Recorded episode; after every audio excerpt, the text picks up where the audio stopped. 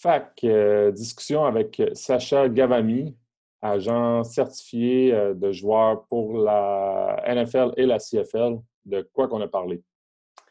On a parlé de son parcours, pourquoi il a commencé à être agent de joueur euh, pour des joueurs de football, les différences de son parcours, les différences de, lui comme étant un agent, du début à ce qu'il est aujourd'hui. Ça fait quand même plus de cinq ans qu'il est agent professionnel. Euh, l'évolution du monde aussi des agents, les, petites différences qu'il y avoir entre la NFL et la CFL dans les euh, négociations de, contrats, etc. On ne peut plus rentrer en détail, mais finalement, en tout cas, vous verrez, vous verrez ce qu'il y en est. On a eu un beau petit segment aussi sur euh, ce que lui recherche chez un athlète lorsqu'il essaie de signer un athlète. sinon, qu'est-ce que toi, tu rajouterais? tout l'impact de la crise selon la situation de, d'un joueur qui en serait à son année de repêchage, à sa première année pro, euh, sa vision sur le, système euh, euh, au Québec. Ça ressemble vraiment à ça. Hein? Oui, bien avant de commencer l'épisode, la meilleure manière de nous encourager, les amis, c'est au travers de notre page YouTube, que dont vous pouvez trouver le lien dans la description si vous écoutez en audio. simplement vous abonner à, à notre page, c'est le meilleur moyen de nous encourager. Sinon, laissez-nous savoir ce que vous pensez de ce qu'on fait. Euh, publiquement ou euh, par privé, par commentaire, par message, peu importe. Euh, on est assez facilement joignable sur le net. Sinon, je pense qu'on peut commencer l'épisode comme ça, Pierre. On commence comme ça. C'est parti. Bon podcast, tout le monde. Bon podcast.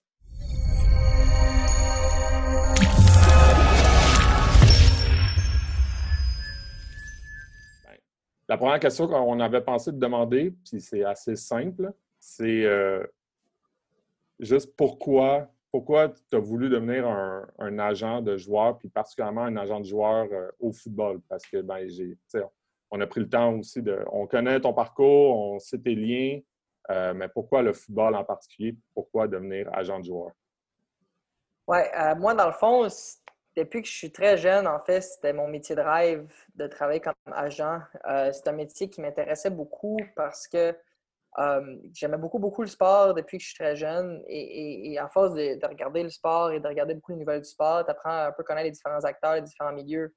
Puis une chose qui avait piqué ma curiosité, c'était quand on parlait, exemple, des, agents libres et des échanges et tout ça, on parlait souvent des représentants des joueurs, les agents des joueurs. Et à force de faire des recherches là-dessus, j'ai compris qu'un agent, c'était quelqu'un qui travaillait un peu dans le côté business, euh, du, très axé avec l'athlète, donc qui aidait l'athlète à maximiser son potentiel à l'extérieur de son sport, que ce soit à l'extérieur de la glace, à l'extérieur du terrain, peu importe. Et, c'est quelque chose qui m'avait, depuis que je pense j'avais 10-11 ans, c'est quelque chose qui avait vraiment piqué ma curiosité. Puis euh, je t'avouerais que j'ai un grand intérêt pour pas mal tous les sports. Je les suis pas mal tous euh, de façon assez serrée. Puis euh, ben, le foot, j'ai toujours aimé le foot beaucoup, beaucoup. depuis que je suis très jeune, j'ai grandi en étant un fan de la NFL, particulièrement des Chargers euh, de San Diego, maintenant des Chargers de LA. Um, et, puis, euh, je, fais beaucoup l'équipe et, évidemment tout, ce qui est la NFL. Puis, ultimement, pourquoi le foot? J'ai eu ma première chance dans le foot, c'est-à-dire avec Laurent, qui était mon premier client, c'était un joueur de football. Donc, je dis souvent, si Laurent avait des joueurs de baseball, peut-être que je travaille dans le baseball actuellement, ou si Laurent était joueur de basket, je travaille dans le basket, mais il travaille joueur de foot, fait que j'ai plus travaillé là-dedans. Puis, finalement, c'est une très bonne chose parce que c'est un domaine que je trouve super, super intéressant. Puis il y a beaucoup de bons talents au Québec et au Canada qui, qui, qui, cognent aux portes à chaque année. Donc, c'est vraiment agréable. En ce moment, tu, euh, tu, vas avec le football, mais est-ce que tu prévois euh, traverser dans d'autres sports? Euh, pas au pro. C'est-à-dire que j'ai quand même joué au tennis longtemps, puis le tennis, c'est un sport qu'au niveau pro, je, je, je ferais, puis que j'ai déjà commencé à, à travailler là-dedans. Mais au niveau du, pro, je focus beaucoup foot euh, principalement, mais aussi au niveau universitaire. Moi, j'ai une business où j'ai des étudiants athlètes aller aux, universités tant américaines, canadiennes. Là, on fait beaucoup de sport. On fait presque pas de foot. On fait du hockey, on fait du baseball, on fait de la crosse, on fait du golf, euh, du basket, du soccer, euh, l'équitation. Donc, ça, ça me permet de toucher à, différents sports à un niveau, disons, de sport universitaire, si on veut. Euh, mais oui, c'est quelque chose qui est très intéressant à ce niveau-là. Hmm. Euh, l'image qu'on a d'un agent, c'est quelqu'un qui. Euh, le, classique qui négocie des contrats. Mais à part ça, ça ressemble à quoi ton. J'allais dire ton day-to-day, mais c'est quoi les autres défis, les autres tâches que tu as à faire euh, en tant qu'agent de joueur? Contrat, c'est une petite partie du travail. Je pense que, dans mon cas, moi, ma, clientèle, c'est surtout des, joueurs euh, du Québec qui jouent universitaire au Québec et qui essaient de placer dans la plus grande ligue la NFL ou sinon dans la Ligue canadienne. Puis, pour ce qui est des espoirs NFL du Québec, ben, c'est beaucoup, beaucoup de travail en vue du repêchage, de les faire connaître, de pousser les noms, de, que les scouts prennent le temps de regarder, puis de vraiment essayer d'ouvrir des portes, comme un gars comme Marc-Antoine Decoy qui a signé avec les Packers. Tu sais, je veux dire, on, parle d'un demi-défensif, probablement, du sport, c'est très difficile. Sais, il arrive à la Coupe Vanier, euh, il se casse le bras. Euh, après ça, tu as toute la question du, euh, All-Star Game au Shrine. Il va là avec le bras cassé. Il faut une façon qu'il aille, même s'il a le bras cassé. On, travaille sur euh, différents scénarios. Je pousse avec les équipes. Puis Marc-Antoine, on a travaillé très, très fort pour qu'il puisse avoir sa chance euh, dans la NFL. Finalement, a été signé par les Packers. Mais c'est beaucoup, tu sais, le contrat devient une petite partie. C'est beaucoup tout le travail de pousser le nom. Après ça, par contre, quand le joueur est établi, ben, c'est tout ce qui est la gestion de la carrière et de tout ce que ça vient avec, le day-to-day. Mais je te dirais que c'est pas juste négocier un contrat parce que sinon je trouverais ça plate. J'adore négocier la négociation, mais ça reste que ce que tu veux, c'est vraiment aider les, athlètes à réussir leur but et réaliser leur rêve. Puis moi, quand je suis capable de faire ma part, parce que moi, je suis juste une petite part là-dedans, pour faire ça, ben, c'est sûr que ça me rend très heureux. Puis je pense que, je dis tout le temps, la période la, plus excitante euh, jusqu'à maintenant dans ma, jeune carrière, c'est vraiment tout ce qui mène au repêchage. Euh, ça, c'est vraiment là, très agréable. Est-ce que, est que les plans pour des joueurs qui sont à, leur année de repêchage, c'est euh, c'est-à-dire personnalisé, mais j'imagine qu'ils ont toutes leurs particularités selon leur parcours, selon leur capacité athlétique. Comment, comment tu bâtis ça? Comment euh, tu approches ça avec un gars, mettons, en début de saison, c'est sa dernière saison universitaire, sa quatrième année, c'est son année de repêchage. On part de où pour pousser ce gars-là pour maximiser ses chances? Oui, ben, je pense que chaque dossier est unique. Puis j'approche les dossiers de façon. Euh, c'est jamais la même formule. C'est mm. toujours. Tu l'adaptes. C'est sûr qu'il y a des choses qui sont assez euh, communes, d'essayer de trouver des façons de. Si tu as une bonne recette qui fonctionne avec l'entraînement, avec le, le, de processus, j'aime ça que mes, athlètes vont deux semaines avant le match des étoiles du Shrine Game aux États-Unis. Euh, pas parce que les entraîneurs américains savent plus que les entraîneurs québécois, juste ça te baigne, ça te met dans le, dans le mindset US, ça devant des joueurs de, de mettons, tu un O-line, tu vas affronter des D-line, euh, des, des, universités NCA, des gros programmes. Euh, ça va te permettre de déjà de pratiquer comme un gars comme de quoi s'est entraîné, puis pendant trois semaines s'entraîner avec Harrison Smith, qui est un des meilleurs euh, mm-hmm. strong safety de la NFL, puis il a appris la position avec lui. ça, c'est des choses qu'on n'a pas nécessairement toujours au Québec l'opportunité de faire ça. Donc, c'est quelque chose que moi, j'aime beaucoup faire. Mais ça reste que chaque athlète, on va adapter la préparation selon ben, la, la, type de personne. Puis euh, l'athlète et dans le fond tous les critères qui pourraient le rendre unique. Hmm. Toi, en, général, dans la carrière, tu te concentres dans le football, dans la carrière euh, d'un athlète, à quel moment tu, euh, tu commences à t'intéresser à des joueurs? puis ma deuxième question, c'est à quel moment tu les contactes aussi, parce que c'est probablement pas au même euh, moment? Au foot, là, j'essaie de. Tu sais, c'est un sport que tu, tu, développes, puis il faut voir non seulement le développement physique, mais le côté mental, le côté de. Euh, durability, excusez-moi l'anglicisme, tout. Puis moi, actuellement, je, je, remarque les joueurs vraiment à leur deuxième, plutôt troisième année d'université. C'est surtout là, avant la quatrième année d'université, ou disons au printemps de leur troisième année, que je vais commencer à les contacter pour euh, m'introduire et expliquer un peu comment qu'est-ce que moi je, comment moi je travaille, qu'est-ce que moi je peux offrir comme service et comment que moi je peux aider. Donc, euh, des fois, il y a aussi d'aller un peu plus tard, des fois un peu plus tôt, dépendamment, mais c'est sûr que moi, j'essaie de regarder l'œil ouvert puis d'essayer de trouver le, bon talent qu'il y a, là, disons, au Québec, puis euh, même au Canada. Hmm. Puis, c'est quoi que tu regardes, parce que j'imagine oui, il y a les habiletés sur un terrain, oui, tu peux les regarder dans, des situations de match, mais au-delà de ça, c'est quoi que tu recherches ou c'est quoi qui t'allume? Ben, je pense que trouver le talent, je me fie beaucoup à ce que les recruteurs et les entraîneurs vont me dire. si un entraîneur et les recruteurs me disent écoute, surveille ce joueur-là, il est vraiment bon, euh, regarde là, c'est correct que tu sois bon, mais après ça, c'est mm. est-ce que tu as l'éthique de travail? Est-ce que tu es capable de développer? Euh, est-ce que tu as ce que ça prend mentalement pour réussir dans la NFL? Parce que c'est bien beau de te faire signer ou repêcher tardivement dans la NFL. Après ça, il faut que tu fasses l'équipe. Tu, tu regardes un gars comme Anthony Auclair qui aurait pu être repêché, aurait été repêché si ça avait été toute une autre année de draft, parce que l'année de draft qui, est sortie, c'était l'année la plus profonde dans les guerres rapprochées. Um, mais finalement, signe avec Tampa, puis on savait qu'il allait faire l'équipe parce qu'il travaillait tellement fort, puis qu'il allait, il allait mettre les, les, efforts nécessaires pour faire l'équipe, puis il l'a fait. Um, c'est ça que ça prend. Ça prend cette, approche-là au, jeu qui va te permettre de réussir. Puis moi, je crois beaucoup à ça par expérience, pour avoir vu d'autres, pour avoir vu des joueurs qui avaient le, qui, ont certains outils, mais qu'ils n'ont pas nécessairement toujours eu l'éthique de travail, bien, c'est sûr que cette éthique de travail-là est nécessaire. Puis c'est ça pour la NFL ou la Ligue canadienne. Pour réussir pro, il faut que tu travailles vraiment, vraiment, vraiment fort. Hmm. Ce serait quoi les, différences que tu as remarquées euh, par rapport à tes débuts jusqu'à maintenant? Là? Soit euh, de ton côté, toi, comment tu as évolué comme agent ou même euh, le milieu de, de, la business de ce sport-là? Bonne question. Euh, je pense que je suis moins. Euh, évidemment, avec l'expérience, tu apprends plus. Je pense que j'ai une perspective un peu évoluée maintenant que ça fait plusieurs années que je travaille là-dedans. Tu es moins impressionné. Tu es moins impressionné par le milieu quand ça fait plusieurs années que tu es dedans.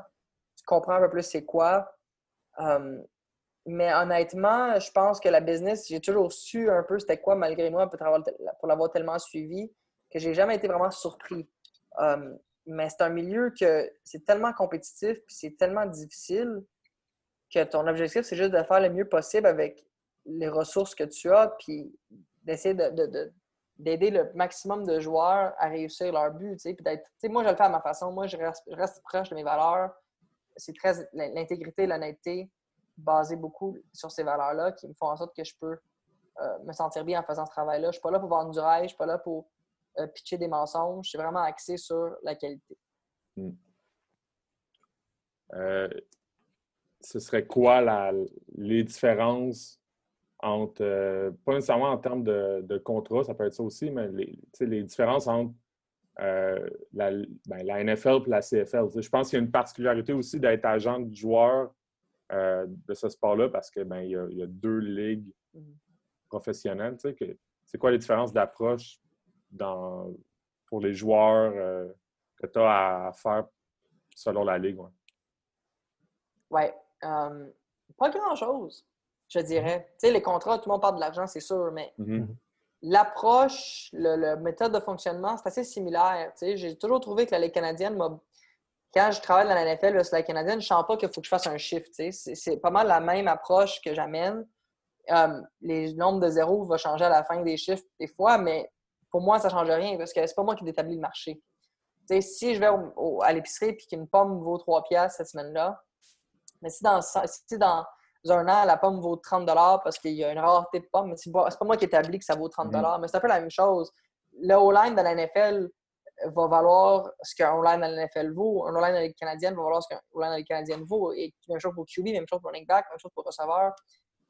Il ne faut pas se laisser intimider par les chiffres parce que tu travailles dans un, si moi j'estime qu'un un, joueur est classé dans les top 15 à sa position, mais je vais regarder combien ils font les joueurs à la top 15 à sa position. Puis ces chiffres-là me sont donnés, je ne les invente pas. Donc, c'est là qu'on est capable de rester dans un marché et de ne pas se laisser influencer par le montant en question. Mm-hmm. Est-ce qu'il y a des clauses où, le, fait que la saison soit pas au même moment, euh, est-ce que, c'est ça, euh, oui, c'est ça, le contrat, les, joueurs dans la NFL, ils vont gagner plus pour la grande majorité, mais euh, le fait que ce soit des villes au Canada, ces différents marchés, est-ce qu'il y, a des affaires différentes dans l'approche, dans la préparation même des joueurs pour que ce soit le repêchage ou les off-season, etc.? Je veux dire, les contrats, je suis sûr que là, on n'a peut-être pas le temps de regarder tout ça, mais les clauses des contrats, les conventions collectives sont différentes. Il faut que tu sois mm. capable de de, t'ajuster. C'est sûr qu'au niveau légal, la chose, les ligues ne sont pas pareilles en termes de le contenu nécessairement du contrat. Mais le timing fait en sorte que, par exemple, un joueur, un joueur que je représente, Sam McGuavin, qui joue pour les Dolphins. C'est un Américain de Texas qui est allé jouer avec les Fighters. Puis que trois ans après, il, joue très, très bien, puis il devient agent libre, ben, tu sais, maintenant la saison finit en, octobre, novembre pour lui, ben, j'ai séduit les workouts avec les équipes. Je pense qu'on avait comme une douzaine de workouts avec différentes équipes NFL. Mm. Puis là, on a reçu des offres, puis là, on choisit l'équipe avec qui il va évoluer, puis il a joué pour les Dolphins l'année passée, puis ça va super bien. Mais le fait que le timing finit plus tôt, la saison CFL, fait en sorte que tu as cette possibilité-là de faire le saut à la NFL si tu as le niveau pour le faire. Mm. Euh, mais ça, je pense que c'est du cas par cas. Mais ultimement, le principe de la chose, le principe la méthode de travail reste sensiblement la même. Tu dois t'adapter aux différentes conventions collectives et aux contrats en question. Ça, ça va de soi. Mais en termes du type de travail, ça reste très similaire. Hmm. Euh, on n'a pas le choix d'en parler. Là. La, la crise qu'on a qu'on vit, qu'on a vécue. Euh, on a plein de questions, mais on va commencer par en quoi, toi, ça t'a affecté, en quoi ça a affecté ton, ton travail, euh, le fait que ben, la Ligue canadienne, la NFL, ça commence quand même plus tard que la Ligue canadienne, mais la Ligue canadienne commencerait bientôt. Il y a eu des annulations, même des combines en vue du repêchage. En quoi ça a, ça a affecté euh, tes plans, mettons? beaucoup. Je pense que, juste le processus de repêchage, l'absence de combine, l'absence de chiffres, ça le fait en sorte que certains joueurs n'ont pas pu se faire valoir comme ils auraient voulu. On était chanceux en même temps avec De Quoi qui a réussi à avoir son Pro Day avant, mm. avant que tout ça ferme. Ça lui a permis d'aller chercher euh, les chiffres qu'il avait besoin pour réussir. Euh, après ça, tu, mais, ça, c'est pas dans ton contrôle. Fait que tu t'ajustes. Je veux moi, je, ma priorité, c'est que les joueurs soient en santé. Fait que si c'est dangereux de revenir au jeu, je préfère qu'ils ne reviennent pas au jeu et qu'ils restent en santé. Mais ultimement, c'est ça la priorité. Ben, c'est clair que ça a eu des impacts, les repêchages, tout. D'une façon chanceuse, ça n'est pas arrivé durant la saison, mais là, par exemple, dans les Canadiennes, ça affecte la saison. À mon avis, elle risque d'être annulée, mais euh, ça reste à voir comment ça va se dérouler. Si à moins que la Ligue trouve une solution, que ça permet de jouer une moitié de saison ou quoi que ce soit, ça peut être le fun, mais pas au détriment de la santé des joueurs. Hmm. Si, euh, si c'est annulé, qu'est-ce qui arrive? Euh, on parlait à Alexandre Gagné hier, puis on nous en a parlé un peu, mais c'est la réalité de cette, de cette ligue-là, puis tu sauras euh, nous contredire, mais j'ai l'impression qu'il y a des gars que, ben, s'il n'y a pas de saison, euh, ils n'y arriveront pas. C'est pas une ligue, c'est pas tout le monde qui a la même réalité dans cette ligue-là aussi. Là. non. Qu'est-ce qui arrive si, si c'est annulé, qui est le pire scénario? Ben, je ne peux pas parler pour tous les joueurs, mais c'est sûr que tout le monde doit trouver des solutions et penser à, des alternatives dans le cas où est-ce qu'il n'y a pas de saison. Puis la Ligue doit faire un travail, doit faire un meilleur travail, à mon avis, pour aider, appuyer les joueurs là-dedans. Ils doivent avoir un meilleur job de communication. Euh, ils doivent essayer de voir est-ce que c'est quoi les options avec le gouvernement fédéral pour une subvention, euh, une aide pour passer à travers. Est-ce que c'est possible, est-ce que c'est pas possible? Mm. Mais c'est tough pour moi de répondre à ça pour tous les joueurs, mais c'est sûr qu'il y en a qui, soit qu'ils vont passer à autre chose, soit que ça va être une année difficile en termes de finances. C'est sûr que le fédéral offre encore euh, une aide financière intéressante pour les, les, citoyens canadiens, ce qui, est rien, ce qui est mieux que rien. Euh, mais c'est sûr que c'est un ajustement, il faut que tu, tu, regardes les différentes solutions que tu as à ta disposition là, pour, euh, par rapport à ça, c'est clair. Hmm. Puis est-ce que tu.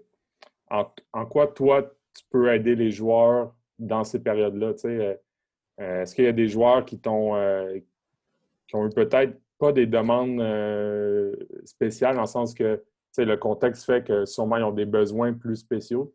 Comment comment les as? Puis même, je ne sais pas si c'est à propos, mais si tu as eu à le faire, comment même ces gars-là, ils, ils, peuvent rester motivés?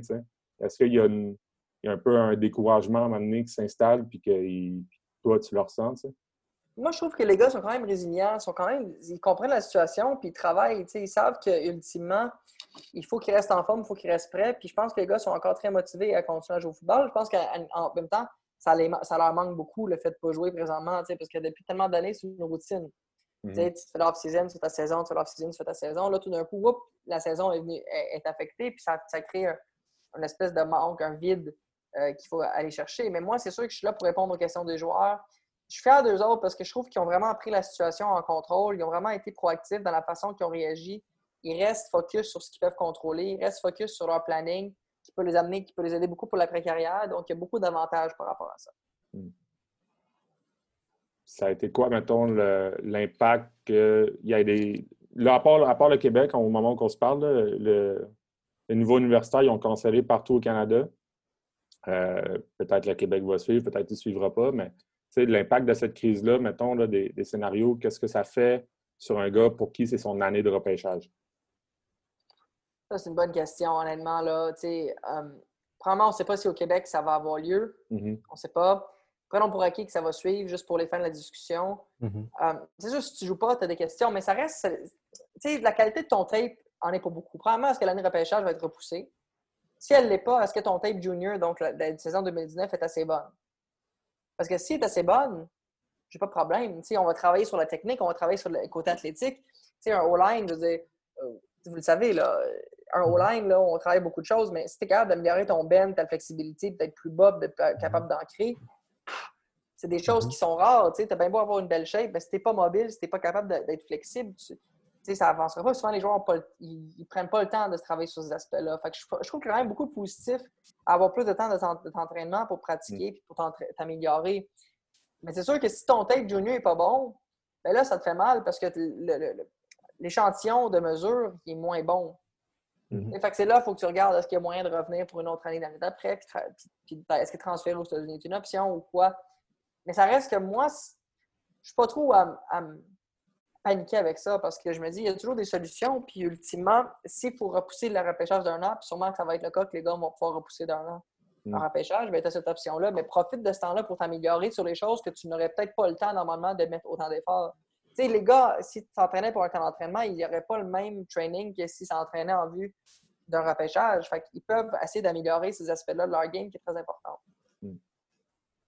Un peu le, même scénario. Qu'est-ce qui arrive pour, euh, pour un gars que, pour qui il venait de se faire repêcher puis qui, espérait euh, commencer le, plus vite possible, vivre son premier camp de recrue. Euh, lui, qu'est-ce qu'il fait? C'est quoi le. Mettons, puis on va parler, mettons, d'un gars au Québec avec la possibilité d'avoir une saison euh, à l'automne. Est-ce qu'il retourne à l'université? Pourquoi pas? si tu peux. Hmm. Moi, je pense que c'est une option. Moi, je pense que dans ces, dans ces situations-là, euh, tu ne peux pas enlever aucune option de la table. Puis c'est trop tôt pour penser à, tout ça. L'important, là, c'est OK, on va regarder comment ça évolue. Puis moi, j'ai un plan de match pour les joueurs, à savoir qu'est-ce qu'on fait, comment qu'on le fait. Puis on regardera ce qu'est la meilleure, la meilleure option. Tu sais, j'ai des équipes NFL qui m'ont texté, me demandaient pour, pour un joueur en particulier, euh, est-ce que tu vas est-ce qu'il va aller aux États-Unis? Pour la dernière année? Puis ma réponse c'était ben pour moi, son tape junior est très, très bon. Puis aller un an aux États-Unis, tu n'as aucune garantie que tu vas jouer, tu aucune garantie que tu vas starter.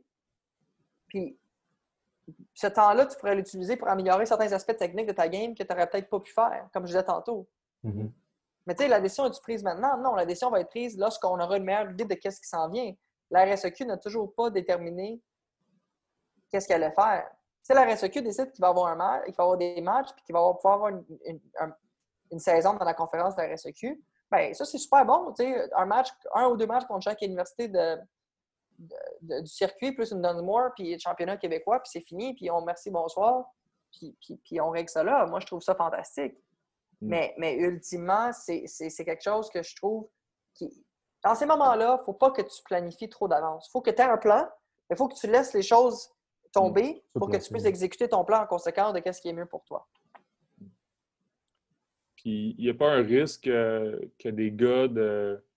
Tu sais, mettons, le, le cas classique, c'est le gars qui vient d'être repêché après sa quatrième année d'université. Il allait peut-être commencer son camp, il allait peut-être faire une équipe euh, CFL. Là, il pourrait potentiellement retourner avec son équipe universitaire pour sa cinquième année, s'il y a une saison universitaire.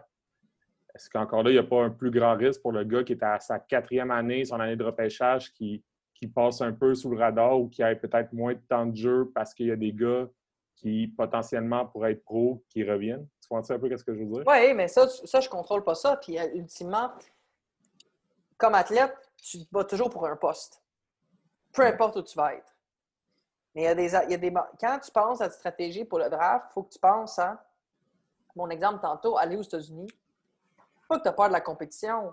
C'est est-ce qu'aller aux États-Unis va m'aider à, aller, à être meilleur en vue du repêchage? Hmm. Si la réponse est oui, OK. Mais si la réponse est non ou sûrement pas, c'est quoi la valeur ajoutée dans cet exemple précis-là? L'exemple que tu me parles, c'est ça se peut vraiment qu'il y ait une saison universitaire. Puis deuxièmement, ben, si tu aimes bon, tu vas jouer. L'université mhm. veut gagner. Fait c'est juste à toi de faire ta place. Puis ultimement, les coachs vont coacher. Puis moi, je n'interfère pas avec ce que les coachs prennent comme décision pour leur mhm. équipe. Mhm. je comprends. Euh, une autre question que moi j'avais pour toi, c'est comment tu approches euh, les gars ou c'est pas nécessairement la stratégie, mais la situation d'un joueur qui n'est pas, euh, pas repêché, qui joue sa cinquième année universitaire. On oublie un peu la pandémie, qui joue sa cinquième année universitaire, qui n'a pas été repêché. Est-ce que lui, on, l'a vu, là, il, y a des, des, cas de gars qui jouent leur cinquième année universitaire une bonne année, puis finalement, ils ont un essai pro. Euh, par où ce gars-là, il peut, il peut partir pour espérer d'avoir une shot? il n'a pas été repêché, il joue sa cinquième année universitaire, euh, il appartient à aucune équipe. C'est quoi, la, quoi le plan avec ces gars-là? Alex Gagné. Euh, Alex Gagné. Mettons, oui. Alex, c'est une belle histoire. Alex est allé son quatrième année, non repêché, il va à sa cinquième, passe en dessous du radar. On a commencé à travailler ensemble, lui puis moi. Euh, je pense que c'était décembre ou janvier après sa saison de cinquième année. Hmm. Puis, euh, tu sais, je dis, comment tu t'y prends? ultimement, euh, si tu n'as pas été repêché dans ta quatrième année, tu peux pas juste dire Ah, ben là, je passe en dessous du radar. Non, il y a, sûrement une raison. Fait quoi les raisons, puis améliore-les. Puis tu vois, un gars comme Alex, son, son, jeu de special teams a beaucoup amélioré. Puis il a travaillé son long snapping. Mais ultimement, ce qui l'a fait rentrer au tryout des, des, Rough Riders a été son long snapping. Mm. Um, puis avait sur place, on veut un joueur qui pouvait jouer plusieurs positions, puis qui était euh, versatile, qui était mobile, qui était physique. Puis, whoop, OK, on le signe au, au, mini-camp. Ah, OK, il va il n'est pas coupé, il revient au camp d'entraînement. Ah, puis il fait l'équipe. Il est devenu un des meilleurs joueurs de spéciale de, la Ligue, un gars comme Jean-Samuel Blanc, non repêché. Um, on continue à travailler le téléphone deux jours après au camp des Alouettes, puis il n'a jamais manqué un match depuis. Je veux dire, il y a des exemples comme ça, mais tu peux pas te mettre la tête dans le sable en disant c'est pas de ma faute, c'est pas de ma faute. Non, c'est pas que c'est de ta faute, c'est que tu dois travailler les aspects que tu as travaillé. Puis je pense que une situation que tu me décris, c'est comme Alex, tu sais, c'était le fun, puis il a eu sa shot avec les Fighters, il est allé, puis ça soit bien été, puis regarde, là, il a passé trois ans là-bas, puis là, il est à Montréal. Ben, il était supposé commencer à Montréal cette année, sa première année, mais tu sais, c'est une belle situation pour lui. Hmm. Euh, si j'en avais une autre, je l'ai perdu avant de revenir. Euh, est-ce que c'est déjà, une autre question, est-ce que c'est déjà arrivé que, euh, tu sais, il y, y, a des joueurs un peu avec une pensée magique là, qui, euh, surtout peut-être maintenant, avec la, notoriété que tu as au Québec, qu'il y a un joueur qui dit Bon, mais ben, j'ai Sacha de mon côté dans mon équipe, là, si je peux te dire. Puis euh, tout va bien aller. Est-ce qu'il a déjà fallu que tu te dises Hey, euh, je ne ferai pas la job à ta place? Pas ça, mais moi, quand je rencontre les joueurs, même les bons, même les meilleurs joueurs, même les joueurs qui, avaient le plus de, de, projecteurs sur eux, hmm je leur dis, c'est pas parce que je suis là que c'est sûr que tu vas dans la NFL, je peux pas te garantir ça. C'est pas parce que je travaille avec toi que c'est sûr, mais je peux te garantir une chose, je vais faire vraiment tout le travail possible pour t'aider à te rendre là, de pousser. Hmm. Puis moi, ce qui me fait plaisir, c'est quand j'ai des joueurs qui, des, mettons, il y a un scout NFL qui va l'avoir scouté, puis qui l'aime pas. Pas comme personne, mais ça ne fait pas leur système. Mm. Qu'après le draft, je le texte, il dit, il est He ended up somewhere. Mm-hmm. Puis là, il dit Hey, you did a good job. mais ça, ultimement, je suis content de pouvoir aider. Mais c'est les joueurs qui se placent, c'est pas moi. Moi, je suis juste là pour transmettre l'information. Mais si le joueur est quelque part, parce que son tape, ce qu'il a fait, là, lui fait en sorte qu'il est quelque part. C'est ça le plus important. Mon autre question m'est revenue. Mais vas-y, Olivier, mais mon autre question.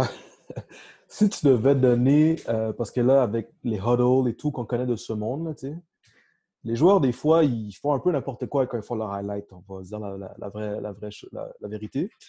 Si tu devais donner un conseil à un joueur de comment monter son highlight, mettons, qu'est-ce que tu donnerais comme conseil pour avoir un bon tape?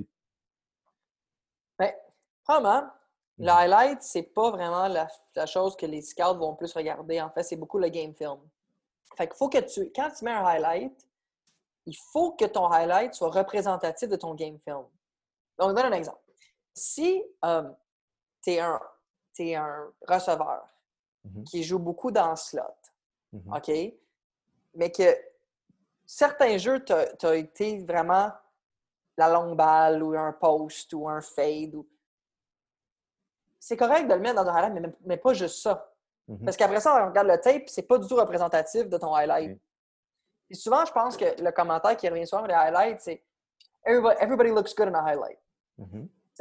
Mais ce que tu veux, c'est que ton highlight montre des caractéristiques de ton jeu que lorsque je mets le highlight et je mets le tape, OK, je ne je verrai, pas les, les pancakes ou les sacs sur chaque jeu, mais je vais voir le- la même intensité, le même, la même physicalité, le même bend, le même, tu sais, tout. Mhm. C'est sûr qu'il y a des jeux, des fois, que euh, tu vas dire Oh, wow, ça c'est fou. Mais après ça, en regardant le tape, tu dis OK, c'est constant. là. Mhm. Un, un highlight qui, qui- ah, je vais faire encore parler des highlights. C'est le highlight de Laurent. Highlight de Laurent, Olivier, tu t'en souviens, là, tu t'agressais aussi avec lui. tu sais, OK? Bon. Euh, Laurent, à l'université, il a joué avec toujours une intensité hors du commun. Il était toujours là pour finir ses blocs. Mais c'est pas tous les jeux qu'on le voyait mettre quelqu'un à terre, là. C'est pas toujours le cas. Mais quand tu regardes l'highlight, tu te dis, oh mon Dieu, le, le gars, c'est un, un phénomène. Mhm. Mais OK, il l'est. Mais quand tu regardes le tape, tu dis, OK, mais c'est constant. Mm. Je pense que souvent, ce que les jeunes font comme erreur, c'est qu'ils veulent impressionner beaucoup avec leur highlight. Après ça, c'est comme le, le scout ou le coach, comme Ah ouais, j'aime ça, j'aime ça. Let's, go check the tape. Ouf. Ouais, Mhm. not really. Mhm. Ça, c'est pas le fun. Mhm. Fait que quand tu es capable d'avoir un highlight qui est représentatif de ton game film, quitte à ce qu'il soit plus court ou plus long, peu importe, qualité, pas quantité, puis il faut que ça soit représentatif. Il Mhm. faut que ton coach qui regarde ton highlight dise Oui, ça, c'est le joueur que je reconnais. Si tu es un O-line tu finis jamais tes blocs, puis à part peut-être 15 blocs dans l'année que tu as fini, puis tu montes 15 blocs que tu as fini sur ton highlight puis it, ça ne marchera pas. Mhm. Ça marchera pas. C'est comme. euh, fait penser à. T'écoutes un trailer, ça a l'air vraiment bon, puis tu vas voir le film, puis finalement, c'est pourri. là. Ben, c'est exactement ça, Ouais. tu sais. Puis je t'ai Ouais. rendu là, tu peux avoir beaucoup de gens qui vont aller au film au début, mais la différence avec un film, Ouais. c'est que ton argent, tu le fais lorsqu'ils vont le voir pour la première fois. Versus, il faut que tu sois, faut que, faut que tu mettes le rating sur Rotten Tomatoes à 85% et plus pour que tu aies une shot, là. Tu comprends ce que je veux dire? Fait que le job n'est pas fait, vous allez voir le tape. Il faut que le tape soit bon. Fait que, tu sais, moi, exemple, ce que j'aime faire, c'est avant de faire un highlight, je demande à des joueurs, des fois, de m'envoyer quelques clips de bons jeux. Puis là, je le partage avec des scouts juste pour attirer l'attention. Puis là, après ça, je leur envoie le film au complet. Moi, j'envoie pas d'highlight, j'envoie le film au complet. Hmm. Je dis, voici, regarde ces deux matchs-là, voici ces deux meilleurs matchs, regarde-les, dis-moi ce que tu en penses. Euh, ben, j'allais y aller avant de l'oublier, OK? Vas-y, Pierre. Euh, depuis tantôt, je t'écoute, puis, sais, clairement, au-delà de, de, connaître le, côté business, mais clairement, tu connais le foot. là. Je pense que tu es capable de regarder une game de foot, puis euh, comprendre plus que, mettons, euh, l'amateur moyen. là. Euh, le niveau d'un coach, et, clairement, tu connais ça. là. En quoi, est-ce que de un, quand tu as commencé comme, euh, comme agent, tu connaissais autant le foot, puis est-ce que, t'es- est-ce que tu t'es intéressé à, c'est ça, tout cet aspect-là, peut-être des trucs que euh, quelqu'un en surface ne verrait pas, puis que toi, avec, ta- avec qu'est-ce que tu as appris, le, le temps que tu as mis, euh, de je ne sais pas quelle manière, euh, tu sais, maintenant, tu es capable de voir des affaires que peut-être tu ne voyais pas au début. Ah, c'est sûr. Écoute, aimer le foot comme fan, c'est une chose. Comprendre les côtés techniques et, et améliorer ses. d'être capable de voir certaines choses à l'œil comme un recruteur. Mm. Je suis encore loin d'être rendu ce que je veux être rendu, mais je me suis beaucoup amélioré. Et puis, honnêtement, euh, Pierre, j'ai appris à la dure. J'ai appris par des erreurs. J'ai appris par des joueurs que mon œil me dit Ah, c'est bon, mais après ça, des recruteurs me disent Ah, il manque ça, ça, ça, ça. Là, tu le remarques plus, tu sais. Ça, c'est une chose que des fois on oublie, mais tu apprends ça comme ça. Puis je m'intéresse beaucoup à ça. Je m'intéresse beaucoup à savoir qu'est-ce que ce O-line-là, euh, ou cette D-line-là, ou ce linebacker-là fait si bien que fait en sorte qui a une shot, puis pas lui. Mm. Qu'est-ce que, quand tu regardes le tape, qu'est-ce que les scouts aiment? Quand je rencontre des scouts, quand ils viennent à Montréal pour un Pro Day, puis que je passe temps avec eux, je leur pose beaucoup, beaucoup, beaucoup de questions. Qu'est-ce que tu remarques? Qu'est-ce que tu recherches sur un débit? sais, ils me parlent beaucoup des hanches. Mettons, un gars comme de quoi, c'était ses hanches sont, sont trop stiffs. Qu'est-ce que tu veux dire? Là, il montrait des exemples. Ah, OK, je comprends. Fait que là, il faut qu'il soit capable de plus s'ouvrir. Il faut capable de changer de direction mieux. Fait quand il arrive au Pro Day, puis il le fait, je demandais, puis ses hanches, ah, c'est mieux. Parfait, tu sais. C'est ça que c'est ça que je, veux voir, moi. Fait que c'est là où je sens que je me suis amélioré aussi là, par rapport à ça. Mm-hmm. Fait que tu fais du tape comme, euh, comme un coach. Là. Tu te dois de faire du tape au même titre que, quasiment qu'un recruteur. Mais pas, pas autant parce que ça serait mentir si j'en faisais autant. Mais, quand je regarde des. Non. nécessairement ta job, tu sais, mais, ça. fait partie de. Mais quand je regarde un match de foot, mettons, tu sais, ouais. faire, là, ça me manque un peu parce qu'il n'y en a pas, mais tu sais, je, vais regarder. Euh, je, vais regarder des choses plus techniques que je regardais comme si, on recule il y a 7 8 ans. Parce que je mm-hmm. regardais zéro des affaires techniques, je regardais mm-hmm. juste euh, si la passe était complétée ou si la course allait pour mm-hmm. plus qu'une verge.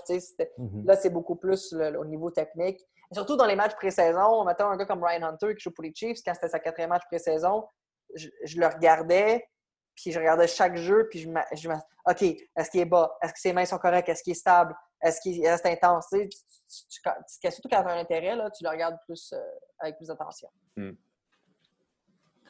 Je serais curieux d'avoir ton avis sur un, sur un sujet. Je ne sais pas à quel point tu, vas savoir, parce que c'est peut-être des gars un peu plus jeunes, mais euh, il y a beaucoup, tu sais, en fait, il y a beaucoup de, la majorité de tes clients sortent d'universités euh, québécoises, tu sais.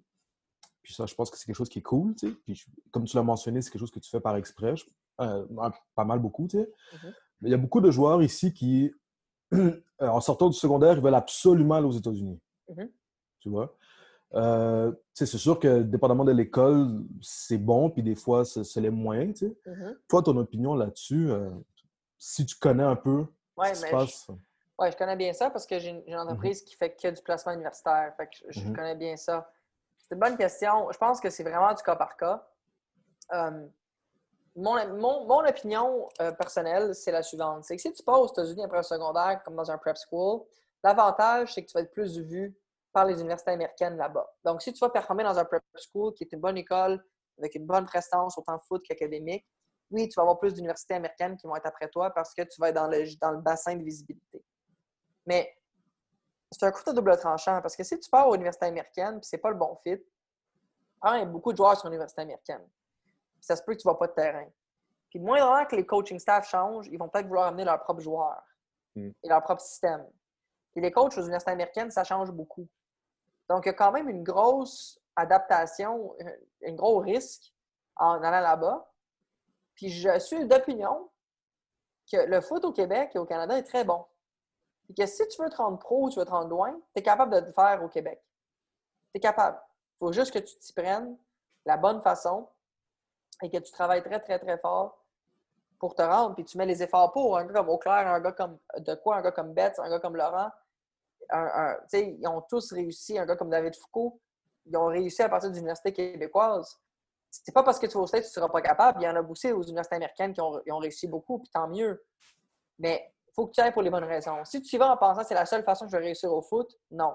Si tu y vas parce que tu veux vivre l'expérience, puis que tu veux sortir de chez vous, tu veux vivre autre chose, oui, ça peut être très intéressant. Mhm. Oui, c'est ça. Parce qu'on a, tu sais, nous, on le vit au, secondaire avec des gars qui veulent aller aux États-Unis euh, rapidement. Il y a, après ça, il y a l'autre cas de le gars qui fait cégep ici, puis qu'après ça, il va aller aux États-Unis. Ben, c'est ça. J'ai l'impression que, tu sais, là, tu l'as dit, tu as une entreprise pour le faire. Parce que je pense que clairement, il y a beaucoup de jeunes qui. Puis quand je dis les jeunes, il y a les parents aussi qui ne savent pas euh, où se pitcher. Puis la réalité, ben, c'est que les, coachs aussi. C'est relativement.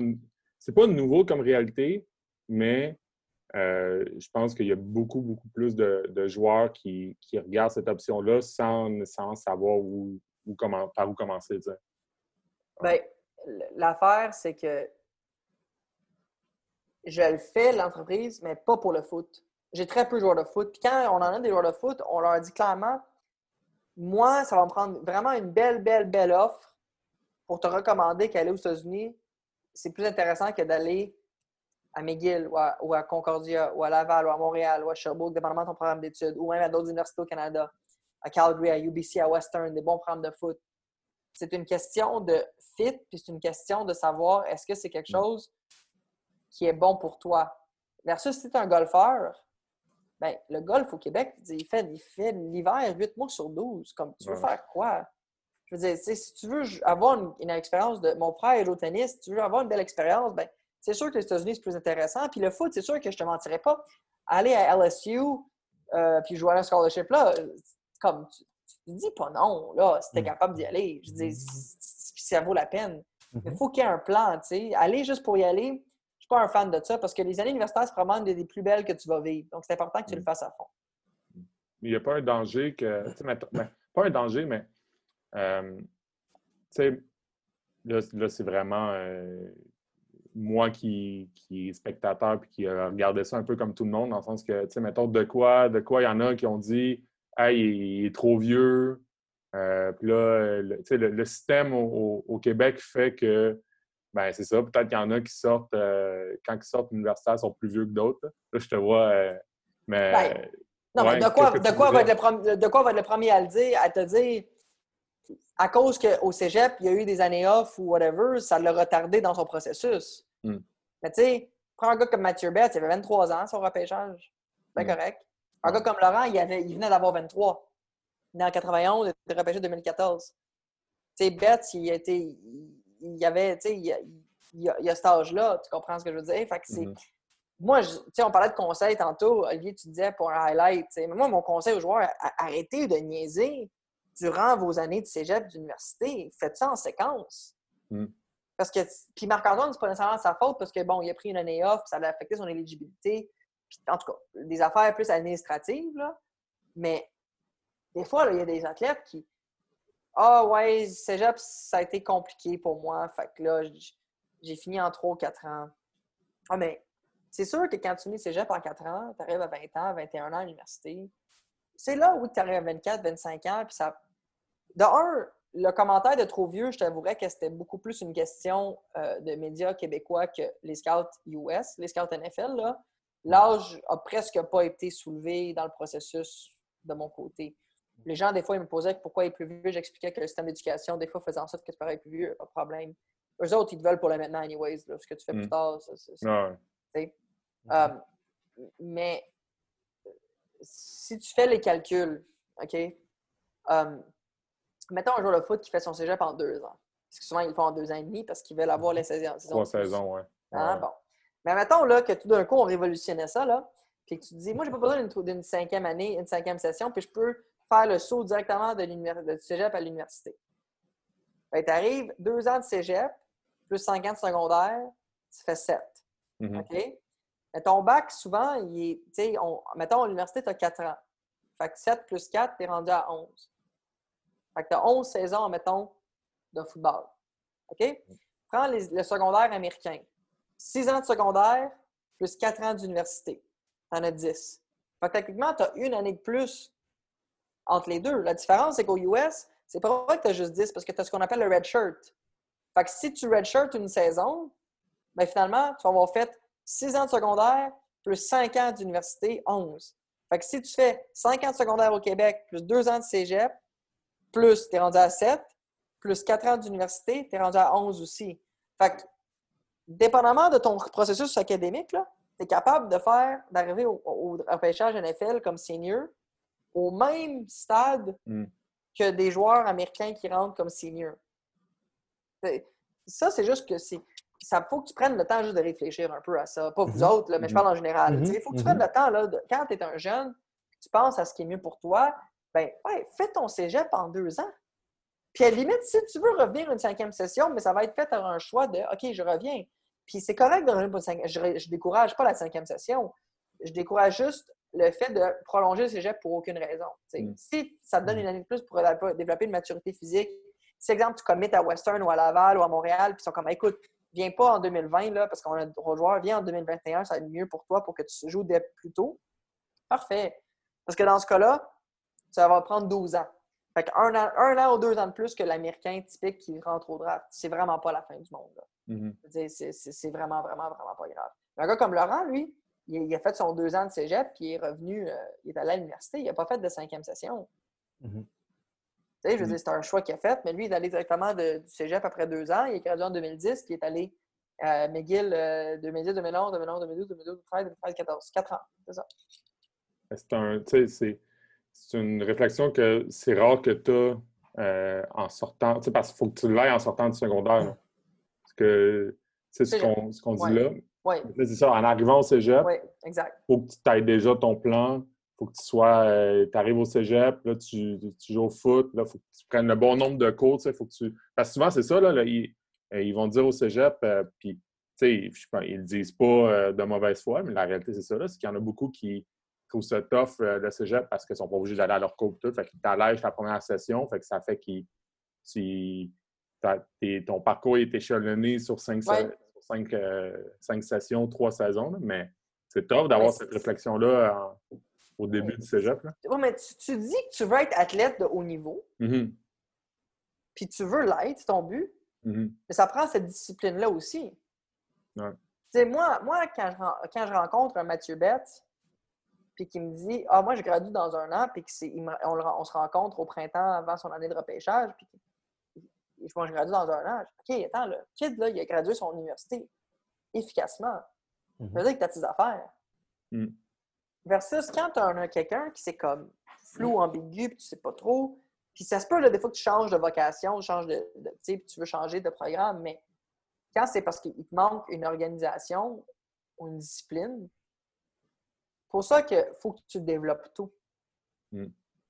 C'est ça, mon, je trouve, mon plus grand message, c'est focus tes études aussi fort que tu focuserais ton sport. Puis ultimement, ça va juste ouvrir plus de portes parce que tu vas arriver à un âge très jeune en vue du repêchage, tu vas arriver à un âge très confortable, tu vas être prêt, tu vas avoir tout ton bac derrière toi, ça va être super cool. Ben, c'est- On va le prendre celui-là parce que je pense qu'il y a beaucoup de jeunes euh, qui ne comprennent pas ça, euh, assez vite. Ouais, exact. Ouais. Je suis d'accord. Sacha, si tu devais euh, choisir, il y en a peut-être un ou plusieurs, une personnalité publique qui t'inspire. Ça peut être un artiste, ça peut être un sportif, ça peut être un politicien, ça peut être peu importe. Puis comme j'ai dit, il peut y avoir plus qu'une. Euh, Peux-tu les partager avec nous? Oh boy! Une personnalité publique qui m'inspire. Euh, tu mets sur le spot, là. Laisse-moi réfléchir un peu parce que c'est une bonne question.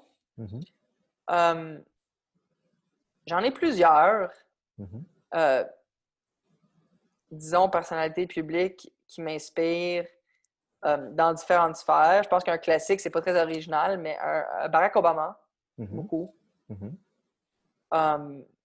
pour tout l'ensemble de l'œuvre et, et de, de- de comment bien gérer des situations alors que c'est n'est pas toujours évident de gérer avec la pression, avec tout ce que ça vient avec.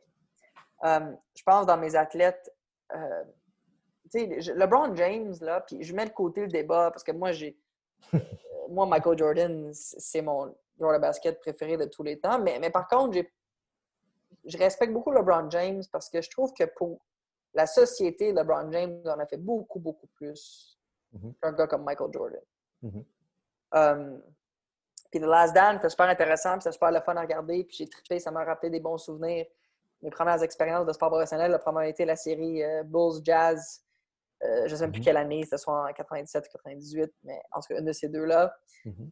Um, mais LeBron James, avec la plateforme qu'il a, en fait beaucoup, beaucoup pour la communauté. Puis je dois dire que c'est assez impressionnant. Euh, comme joueur de basket, je considère que Michael, c'est le meilleur de tous les temps, mais comme Mhm. personne euh, qui est capable de vraiment prendre sa plateforme et d'aller plus loin avec ça, je trouve que LeBron euh, fait un, un- vraiment un super travail euh, à, ce- à ce niveau-là. Euh, puis tu sais, sais, t'en as beaucoup de, personnalités publiques qui, euh, tu qui essaient d'aller plus loin puis qui essaient d'en faire beaucoup pour la société. Puis, je veux dire, tu, tu prends une Haley Wickenheiser dans le hockey féminin qui, à mon avis, est aussi inspirante, qui étudie en médecine présentement, qui utilise sa plateforme pour plein de belles choses. Euh, mon athlète préféré de tous les temps, c'est probablement André Agassi. euh, qui était mon joueur de tennis préféré, que je trouvais que. Ben, il y a, Agassi a comme deux personnalités. Là. Il y a le long, les cheveux longs Agassi dans le temps que c'était plus sur le party. Puis moi, j'ai connu l'Agassi chauve qui, était beaucoup plus calme et assidu. C'est plus le deuxième que moi j'ai connu. Mais je pense que tu as des, des, bonnes questions. Ça, j'aimerais ça pouvoir y, réfléchir même plus, mais ça, c'est des personnes qui me viennent en tête. Je pense que j'avais déjà, je me rappelle au, au cégep, j'avais fait une présentation sur des gens, la personne qui m'avait le plus, son histoire m'avait plus, plus inspiré. Puis pour moi, c'était Nelson Mandela. Mm-hmm. Avec l'Afrique, dans l'Afrique du Sud, l'histoire, je trouve ça super intéressant. Mm-hmm. donc oui, ce serait ces gens-là, je te dirais. Mm-hmm. Est-ce que tu aurais un livre, pas nécessairement de football, un livre de sport à recommander? Oui. Euh, là, encore une fois, avec Agassi, je veux dire The Open, mm-hmm. qui est sa biographie. Mm-hmm. Euh, il a eu rough, lui, un peu. Pardon? Il a eu rough, lui, un peu. Ouais. Puis qui, qui, te fait réaliser que finalement, euh, il n'aimait peut-être pas tant ça. Mm. Mais il y avait comme une, Il était tellement compétitif, tellement réussi que ça le drivait à aller vraiment le plus loin possible avec ça. Mm-hmm. Mm-hmm. Mais je mm. trouvais ça intéressant. J'ai trouvé ça intéressant ce livre-là parce que ça te fait découvrir une autre facette du monde du sport et peut-être le mm-hmm. côté moins glamour aussi de tout ça. Mm. Euh, de toute ta vie, quel serait un ou plusieurs euh, des joueurs les plus underrated que tu aurais côtoyé? Underrated?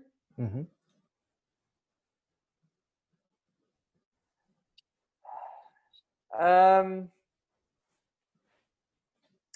je vais en nommer un. Mm-hmm. Que malheureusement, sa carrière a été coupée court à cause de blessures.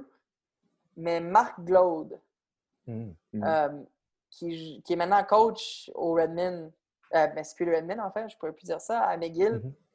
Euh, et qui, Marc a été, à mon avis, un des joueurs les plus sous-estimés avec qui j'ai travaillé que je suis convaincu que s'il avait été, malheureusement, c'est pas de sa faute, la santé d'abord, puis je respecte beaucoup la décision, mais si le corps avait plus coopéré, aurait pu être un des meilleurs euh, joueurs de ligne dans la Ligue mm-hmm. canadienne, à mm-hmm. mon avis, euh, assurément.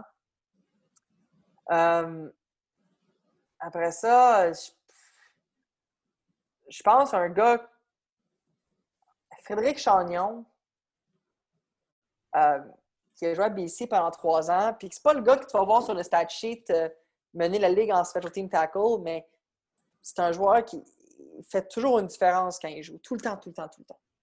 Puis ça prend vraiment quelqu'un qui regarde bien, connaît bien le foot, qui voit ça, qui, peut voir la, ce qu'il peut amener, mais c'est mm-hmm. un joueur qui, à mon avis, euh, a passé comme underrated, passé du radar. Puis mon, all-time favorite, c'est une saveur très. Euh, Là, je dis. En, fait, je vais en donner un, là, que ça va mm-hmm. être drôle que je vous dise ça, mais Anthony Auclair. Mm-hmm. Mm. Euh, je trouve que c'est. Il est underrated par. Je ne sais pas si c'est parce que, ultimement, sa position qu'il joue, il est un peu moins connu, mais Anthony Auclair rentre dans sa quatrième année dans la NFL. Mm. Il a joué beaucoup de matchs. On, parle de 32 matchs en, en trois saisons sur l'alignement partant des Bucks, euh, a survécu un coaching change avec nul autre que Bruce Arians et, et s'apprête pour être le blocking tight end par excellence pour les Bucks avec Tom Brady et Rob Gronkowski. Mm-hmm. Là, et, je trouve qu'il n'est pas underrated. pour moi, underrated, ça a une rôle de connotation. Tu dis, ben là, il est un joueur NFL, mais je pense qu'au Québec, on a intérêt à découvrir qui est Anthony Auclair et être aussi fier du cheminement d'Anthony que du, cheminement de Laurent parce que écoute, euh, jouer Thailand dans la NFL, là, puis de faire aussi bien et mhm. aussi efficacement qu'il le fait, c'est chapeau. Moi, je trouve mm. ça phénoménal. Mm. Toi, ton gros jour de match, ce serait, on peut dire, le NFL Draft Day puis le CFL Draft Day, mettons. Oui. Est-ce que tu as une routine d'avant-match? Non. Pas de routine? Non. Non, j'essaie de rester, rester occupé euh, durant le jour. Moi, ma préparation va être faite, puis euh, non, le, soir du repêchage, le samedi. le samedi, le troisième day du draft NFL, mhm. c'est stressant, là. Je ne cacherai mhm. pas que c'est une journée stressante. tu sens la tension monter, monter, puis c'est parce que c'est beaucoup de gestion. C'est comme avec, avec Marc-Antoine, les Packers m'appellent en sixième ronde. Puis là, ben, ils veulent une réponse rapidement, mais tu sais qu'il reste encore plusieurs pics, puis tu sais qu'il y avait d'autres équipes intéressées. Tu ne veux pas te commettre tout de suite. Donc là, il faut que tu joues bien tes cartes pour ne pas perdre ce que tu as avec les Packers, mais tout en essayant de garder le marché ouvert. C'est la mais... de quelqu'un. Fait que c'est ça. Fait que là, tu, joues ta carte pour assurer de mhm. bien monter ça si on veut, tu sais. Donc, c'est ça un peu, là. C'est vrai, j'ai pas de routine particulière. Hmm. Euh, quel serait un des euh, meilleurs cadeaux que tu aurais reçu? Que j'ai déjà reçu? Ouais. Comme un cadeau de fête, un cadeau comme un cadeau sur une occasion? Ou... Cadeau, euh, je te laisse le choix.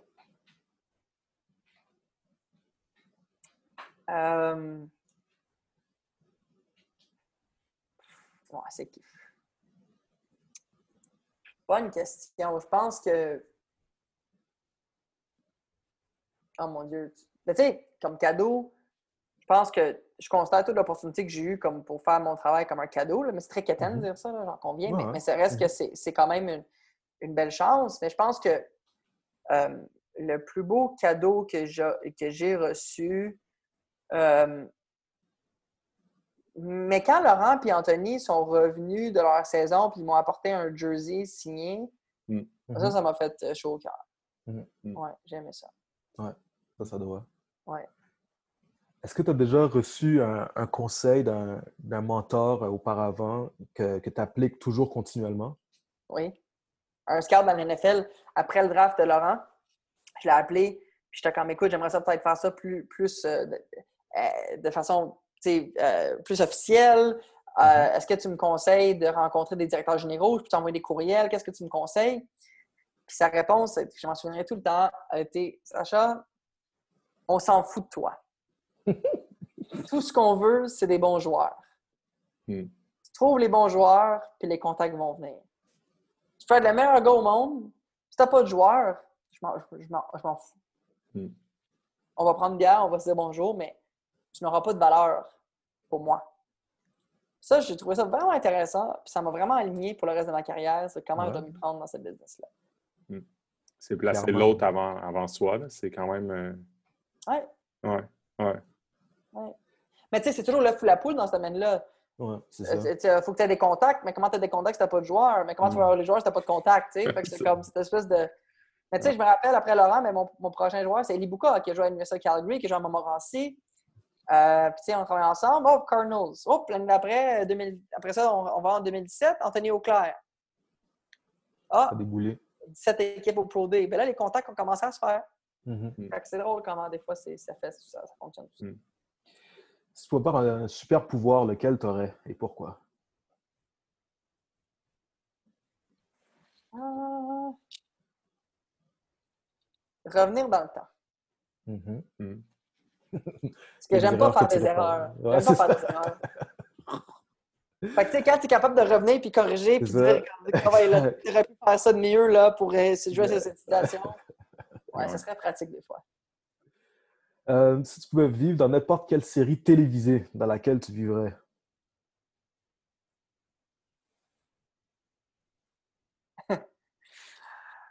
euh, boy. Ça dépend. Euh, je pense que, mettons, entourage, ballers, c'est quand même, mm-hmm. ça serait quand même cool, là, je pense. les gens se commencent comme ballers, ta vie. Non, c'est pas du tout.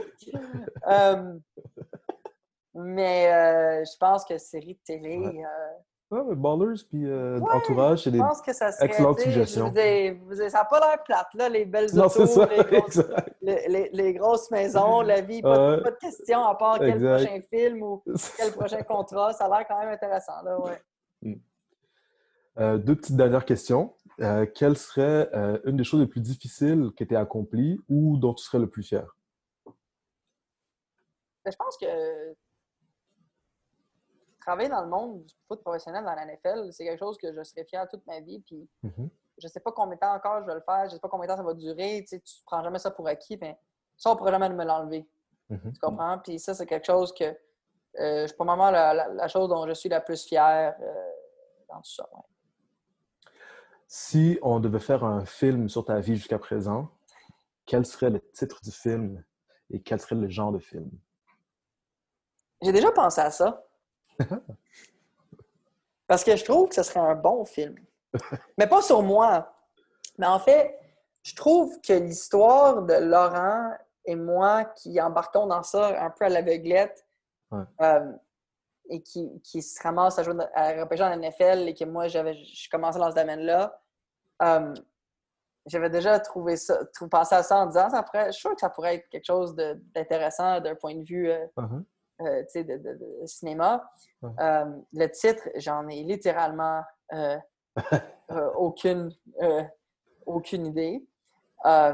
Mais ça serait probablement quelque chose en rapport avec la différence de taille. Là. Je veux dire, c'est assez mm. flagrant quand moi je suis si petit puis Laurent est si grand, exemple. Euh, mais ouais, exact. Mais ça serait genre, euh, ils ne savaient pas que c'était impossible, fait qu'ils l'ont fait. Là. Ouais, un peu. Genre. Un peu la naïveté de la jeunesse que tu te poses pas mm. vraiment de questions. Ben écoute, Sacha, ça fait le tour des, questions qu'on avait pour toi. Merci d'avoir pris le temps de ça m'a pris le temps d'avoir pris le temps de discuter avec nous. Euh, pour de vrai, c'est vraiment, je pense qu'il y a des messages clés dans la conversation qu'on a mm. eue pour les jeunes athlètes. Que, j'espère qu'il y en a plusieurs qui vont pouvoir le voir parce que c'est des bons conseils, je pense, que tu donnes. Mm. Euh, Pierre, je ne sais pas si tu voulais rajouter de quoi. Euh, non, tu sais, on, avait le goût de te parler aussi parce que, ben, de un, ton, ton parcours est intéressant, puis des fois, on n'a pas tout le temps, tu sais, on j'ai l'impression qu'on le connaît en surface. J'espère que là, il y en a qui vont euh, avoir appris encore plus à te connaître. Puis surtout aussi toute la, la situation particulière que, avec toute la crise, je pense que n'importe qui, euh, il, tu ne peux pas être préparé à ça. c'est intéressant aussi de t'entendre parler de comment, comment tu réagis à ça parce que je pense que dans ta vie, dans ce milieu-là, on, aime ça planifier, planifier, puis là, ben, clairement, on est en mode réaction. c'est très intéressant. Ben, merci, merci beaucoup de m'avoir reçu. Moi, j'ai beaucoup apprécié la conversation. Puis bravo pour tout ce que vous faites. Puis en espérant que les gens ont trouvé ça intéressant aussi. Donc, euh, vraiment un gros merci. Sacha Gavami, agent certifié de la NFL et de la CFL. Merci beaucoup. merci.